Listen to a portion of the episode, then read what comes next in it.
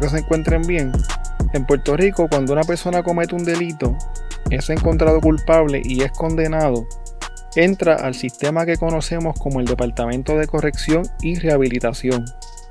La misión de esta agencia, según lo establece la ley, debe ser el proveer custodia y rehabilitación a los miembros de la población correccional mediante la implementación de servicios de calidad, la integración, combinación e innovación de programas educativos, programas de fe y programas de reinserción comunitaria. La población carcelaria de Puerto Rico por décadas ha luchado por sus derechos y por mejorar sus condiciones de vida como confinados. Una de las organizaciones más conocidas dentro de las instituciones carcelarias de nuestra isla es la Asociación Nieta. En el episodio de hoy estaremos hablando de la historia de Carlos La Sombra y de la Asociación Pro Derechos del Confinado, conocida comúnmente como la Asociación Nieta. Carlos Torres Iriarte, mejor conocido como Carlos La Sombra, nació el 8 de octubre de 1945 en Río Piedras, Puerto Rico. Su madre fue asesinada por su padrastro en el 1957 y desde los 13 años comenzó a tener problemas con las autoridades. Se dice que en ese entonces, siendo un adolescente, Carlos pertenecía a una ganga llamada los Jesters de la zona de Capetillo en Río Piedras. En esos tiempos, él se pasaba entrando y saliendo de la cárcel por casos de drogas mayormente, hasta que a finales de los años 70 fue ingresado en la Penitenciaría Estatal de Río Piedras, mejor conocida como el Oso Blanco. Al llegar a la cárcel, Carlos observó el maltrato que sufrían los nuevos prisioneros a manos de los confinados más viejos y también de algunos guardias penales quienes abusaban de ellos y los castigaban cruel e injustamente. Carlos sentía que aún los confinados tenían derechos y merecían unas condiciones mínimas que garantizaran su dignidad y su seguridad. Estando en la cárcel, Carlos fundó la Asociación Pro Derechos del Confinado, o sea, la Asociación Nieta. Cabe señalar que antes de entrar en el Oso Blanco, Carlos estuvo en la cárcel de la Princesa, la cual fue construida en el 1837. Esta cárcel tenía capacidad para 240 reclusos y continuó como prisión hasta el 1976. Es importante mencionar que esta fue la misma prisión en la que don Pedro Albizu Campos fue encarcelado y torturado durante años. Actualmente en ese edificio, el cual está ubicado en el Paseo La Princesa en el Viejo San Juan, se encuentran las oficinas de la Compañía de Turismo de Puerto Rico. Allí en la cárcel de la princesa, a finales de los años 60 y principios de los 70, Carlos tuvo contacto con varios presos políticos que habían sido parte de las revueltas nacionalistas y con líderes del Partido Independentista puertorriqueño, quienes influyeron en su forma de pensar. Quiero que escuchen unas expresiones que hizo el licenciado Carlos Gallizá sobre Carlos La Sombra en una entrevista realizada por Jaime Rivera en el 2003. Yo conocí a Carlos en el presidio cuando yo iba a visitar a Rubén Berrío y a otros compañeros que estaban presos allí por la lucha en Culebra. Y en aquel entonces no había corte federal, sino que los presos federales estaban en el presidio, pero segregados eh, Carlos entonces sabía más o menos la hora que yo llegaba, me esperaba cerca de donde yo entraba y conversábamos eh, antes de que bajaran Rubén y los otros compañeros presos. Ellos entonces me hablaban de Carlos, de que Carlos por la noche, no sé cómo, llegaba hasta la sección de los, de los presos federales, a pesar de que habían varios portones para llegar allí. Y llegaba por la noche y les llevaba pues comida de la, de la eh, cocina, jamón y queso y pan, etc. Y recuerdo siempre que el primer libro que le llevé fue el de Los Condenados de la Tierra de Fran Fanon. Y eso fue pues un libro que yo creo que, que formó a ambos, a Cheo y a Carlos, políticamente en sus niveles primarios, ¿no? Me dice, mira, te están llamando por radio, diciendo que vayas para la princesa, porque hay un motín allí, tienen de rehén a unos periodistas, tienen de rehén a, unos guardias del penal y van a matar qué sé yo qué, dicen que si tú no llegas. Y yo cuando oigo toda esa historia, digo, este es Carlos Sombra o no puede ser más ninguno. Carlos comenzó a desarrollar las bases para fundar la Asociación Nieta. En uno de los artículos que leí sobre este tema en el periódico Noticel, los familiares y amigos de Carlos dicen que Nieta era una vieja expresión de alegría de los indios taínos que significaba renacer o nueva vida, la cual se decía cuando nacía un niño. Sin embargo, la asociación Nieta fue considerada por las autoridades desde un principio como una ganga más de las tantas que había en las cárceles de Puerto Rico. La asociación Nieta tenía como propósito principal garantizar la paz entre los confinados durante el tiempo que estuvieran cumpliendo sus sentencias. Para lograr la paz y la convivencia entre los confinados, tenía que haber orden y a su vez era importante que los confinados fueran disciplinados, algo que como pueden comprender no es nada fácil. En ese entonces se crearon unas reglas básicas para la vida y el comportamiento dentro de la cárcel. Algunas de estas normas, para dar un ejemplo, eran no robar, no regar chismes o rumores, no ver a otro hombre como una mujer, a menos que él se sintiera como una, no usar un arma contra otro hombre y respetar las visitas de los familiares de los demás confinados. La influencia que tenía Carlos La Sombra sobre los confinados llegó a convertirse en un problema para la Administración de Corrección y para el gobierno. Para tratar de minimizar esto, la administración comenzó a trasladarlos con frecuencia de una cárcel a otra por toda la isla. Sin embargo, en lugar de detener su movimiento con los traslados, lograron que la Asociación Nieta llegara a todas las cárceles de la isla. Entre el 1974 y el 1976, según varios reportes de la época, Carlos estuvo al frente de un alzamiento de confinados en la cárcel de la Princesa. La razón de esta protesta era que se cumplieran con algunas exigencias y unos derechos que tenían como confinados. Los confinados estaban pidiendo una serie de mejoras a las condiciones carcelarias y que no se tomaran represalias contra ellos por haber protestado en contra de la administración. Así los confinados lograron que se firmara un acuerdo en el que se aceptaban varias de sus demandas.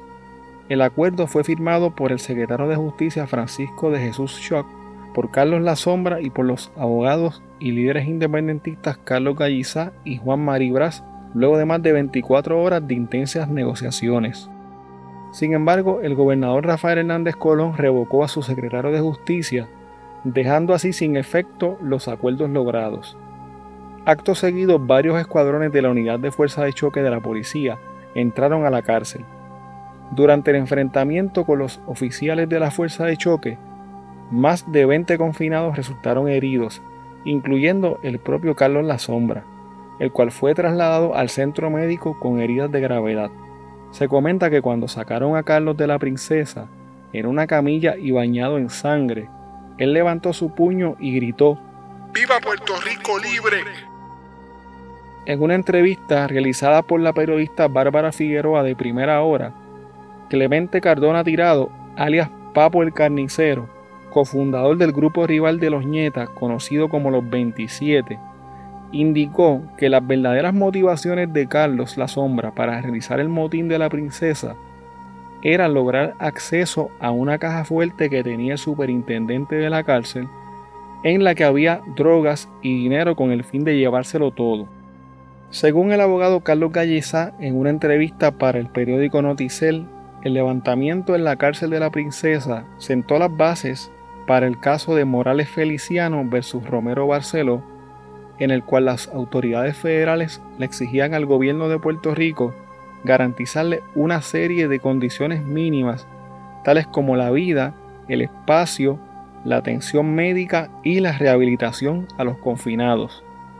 El 30 de marzo de 1981, Carlos La Sombra fue atacado y recibió varias puñaladas y un tiro en la cabeza que acabó con su vida en el patio del Oso Blanco. Se cree que su muerte se trató de una emboscada realizada por miembros de un grupo rival del residencial Manuel A. Pérez, porque los guardias penales dejaron a Carlos en el patio de la cárcel cuando le tocaba el periodo de recreación a ellos, a sabiendas de que esto podía provocar conflictos. También se alega que su asesino fue un tal José Ayala, alias Manota, quien junto a Papo el Carnicero fundó el grupo de los 27. El comentarista deportivo e historiador Elliot Castro, quien fue parte del movimiento independentista de Puerto Rico, le contó a Jaime Rivera en el 2003 cuál fue su experiencia cuando llegó al Oso Blanco para identificar el cuerpo de Carlos La Sombra.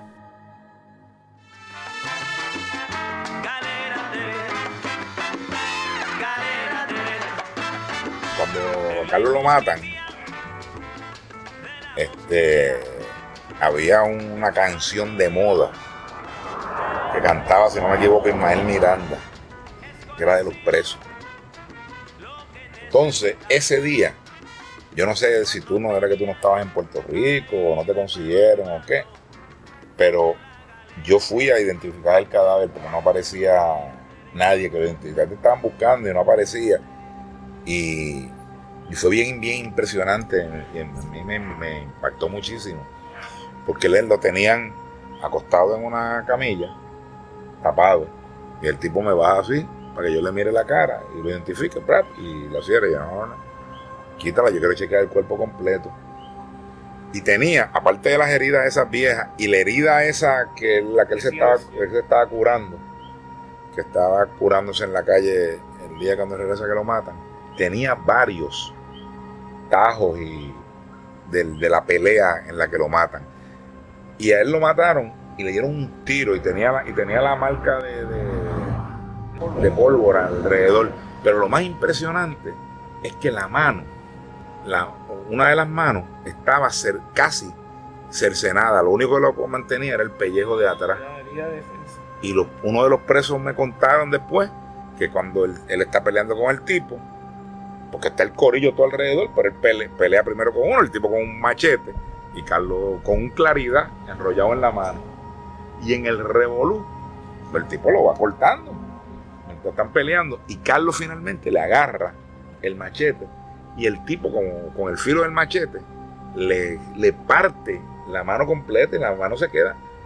La mano está sin, todo esto partido está pegado únicamente con el pellejo de atrás y todas las partes ahí de la mano, una cosa bien, bien, bien, los músculos, los tendones y todo eso ahí así por fuera, una cosa bien, bien, bien impresionante. Los presos cuentan que cuando Carlos le quita el machete, lo logra tumbar al tipo. Y cuando lo tumba, otro de los que está alrededor saca. Y entonces le, le mete el tiro en la cabeza. Luego de la muerte de Carlos, los nietas formaron un motín en Oso Blanco y tomaron control de varias alas de la prisión. Se alega que en venganza por el asesinato de Carlos, algunos miembros de la asociación estuvieron varios días cavando en las paredes de la prisión con cucharas, cinceles y con sus propias manos hasta que lograron tener acceso a la celda de Manota. Una vez dentro de su celda, se alega que lo apuñalaron más de 150 veces y picaron su cuerpo en pedazos. Según la página gangenforcement.com, los nietas le enviaron por correo un dedo cortado de manota a su madre, un pie al alcaide de Oso Blanco y sus ojos al segundo al mando de los 27. El resto de su cuerpo nunca fue recuperado. La Asociación Nieta se convirtió en la organización de confinados más grande de Puerto Rico. A mediados de los años 80, el número de miembros de la asociación había crecido exponencialmente y se había expandido a los demás centros penitenciarios de la isla. Una de las cosas que siempre se ha dicho sobre los nietas es que ellos castigan a los delincuentes sexuales, a los pedófilos y a los abusadores de mujeres, de niños o de envejecientes. No puedo entrar en los detalles de los castigos específicos que ellos ejecutaban porque eso no me consta y mucha de la información al respecto no surge de fuentes muy confiables. Dentro de las cárceles, la asociación ganó tanto poder que el Departamento de Corrección tuvo que separar físicamente a Loñeta de las demás gangas rivales, colocándolos en ocasiones en edificios separados. La Asociación Ñeta tiene una jerarquía bien establecida, con posiciones como presidente, vicepresidente, tesorero, disciplinario y un coordinador quien es el responsable de organizar las reuniones que hacen todos los meses. Incluso los miembros de la organización celebran elecciones para escoger quiénes ocuparán tales cargos. A finales de los años 80, la organización se expandió por la costa este de los Estados Unidos, en donde formaron capítulos de la Asociación Nieta en varios estados. A mediados de los años 90, Bonifacio López Rivera se convirtió en el líder máximo de la Asociación Nieta. Bonifacio fue convicto en el 1989 por dos cargos de asesinato en segundo grado, una violación a la ley de armas y fue condenado a 30 años de cárcel. Bonifacio López hizo múltiples entrevistas con los medios noticiosos del país, en donde denunciaba lo que a su entender eran atropellos de parte del gobierno y del Departamento de Corrección en contra de los confinados. En una ocasión Bonifacio López hizo un anuncio desde la cárcel, el cual llamó bastante mi atención en ese entonces, en donde le hacía una advertencia a las personas que cometen abusos contra las mujeres, niños y los envejecientes. Me gustaría que escuchen ese anuncio y me cuenten si lo recuerdan y qué piensan de su mensaje. La Asociación Pro Derecho del Confinado quiere llevarle un mensaje a todos aquellos abusadores de niños, mujeres y ancianitos. Nosotros no somos angelitos, hemos cometido crímenes y estamos pagando por ellos. Si has tenido el impulso de hacerle daño a mujeres y niños, piénsalo, no te lo vamos a tolerar. Bonifacio López salió hace dos o tres años de la cárcel. Recientemente hizo una entrevista para un canal de YouTube en donde cuenta su historia y cómo ahora siendo un hombre libre ha aprendido a apreciar las cosas pequeñas de la vida, las cuales a veces damos por sentado. En el video más reciente que vi de Bonifacio López, él aparece junto a otro miembro de la asociación haciéndole una advertencia a las personas que se hacen llamar miembros de la organización sin serlo y anunciaron que estarán haciendo un censo para determinar quiénes son los verdaderos miembros de la asociación. En el 2019 el gobierno de los Estados Unidos logró la condena de más de 40 de los miembros más importantes y líderes de la Asociación Nieta en Puerto Rico. El Departamento de Justicia Federal acusó a miembros de este grupo de conspirar para violar la ley Rico por narcotráfico, asesinato y fraude. Según el gobierno federal, la Asociación Nieta es una organización criminal que se dedica al narcotráfico y a cometer asesinatos en las cárceles de Puerto Rico, y su objetivo principal es el ganar dinero, aunque reconocen que originalmente la organización se formó como un medio para defender los derechos de los reclusos, con el tiempo se convirtió en una organización criminal. Según la acusación federal, la organización generaba dinero introduciendo y distribuyendo cantidades multimillonarias de cocaína, marihuana y heroína en las cárceles de Puerto Rico y también llevaban a cabo asesinatos por encargo. Miembros de la asociación lograban introducir drogas en las cárceles con la ayuda de guardias penales corruptos, de empleados del Departamento de Corrección de los familiares y amigos que visitaban a los convictos y de personas que desde el exterior de las cárceles lanzaban drogas hacia el patio de las prisiones. También introducían celulares a las cárceles para cobrarle a los demás convictos por el uso de los mismos y para coordinar el tráfico de drogas y los asesinatos por encargo. La Asociación Nieta se expandió hacia la República Dominicana, Estados Unidos, Canadá, Ecuador, España y otros lugares. En España y en Cataluña se han reportado múltiples incidentes con los latinos que se identifican como nietas, los cuales rivalizan con otras gangas también latinas como los Latin Kings, los Dominicans Don't Play y los Trinitarios.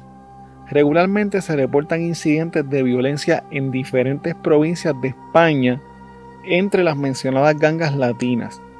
Aunque se reconoce que la Asociación Nieta se originó en Puerto Rico, la mayoría de los incidentes reportados son de miembros de otros países latinoamericanos, principalmente de Ecuador.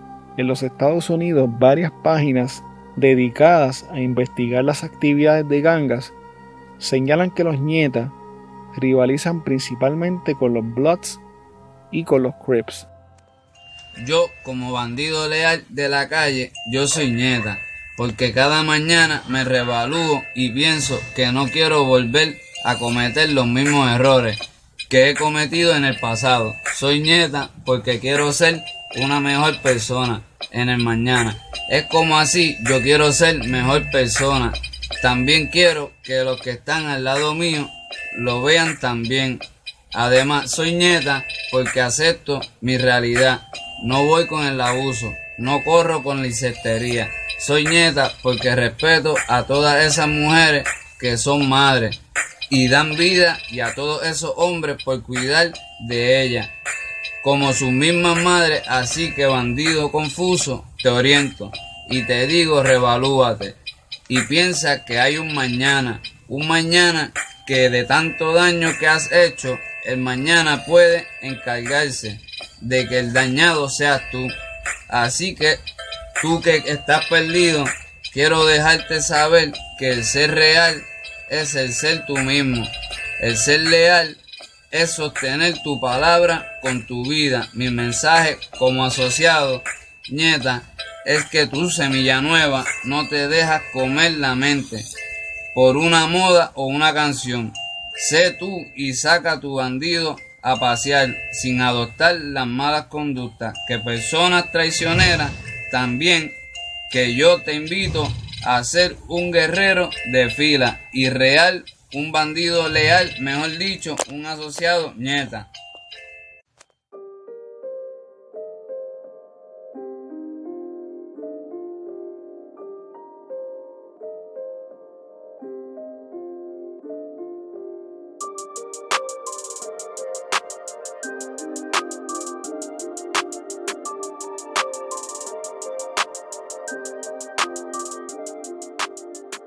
Bueno, hasta aquí el episodio de hoy. Recuerda que puedes contactarnos a través de crimepodpr.com. Síguenos en Facebook, Instagram y Twitter como CrimePodPR, en donde estaremos subiendo contenido relacionado a los temas con los que vamos a estar trabajando y sobre noticias de casos criminales principalmente. Recuerda también suscribirte a este podcast en tu aplicación favorita para podcast y compartirlo con las personas que conoces. También puedes apoyarnos a través de patreon.com diagonal crimepodpr en donde vas a tener acceso al contenido que utilizamos para poder hacer las investigaciones, como por ejemplo documentos, enlaces, fotos adicionales a las que subimos a las redes, videos, análisis de los casos, entre otras cosas que vamos a estar añadiendo poco a poco. Muchas gracias y hasta la próxima semana.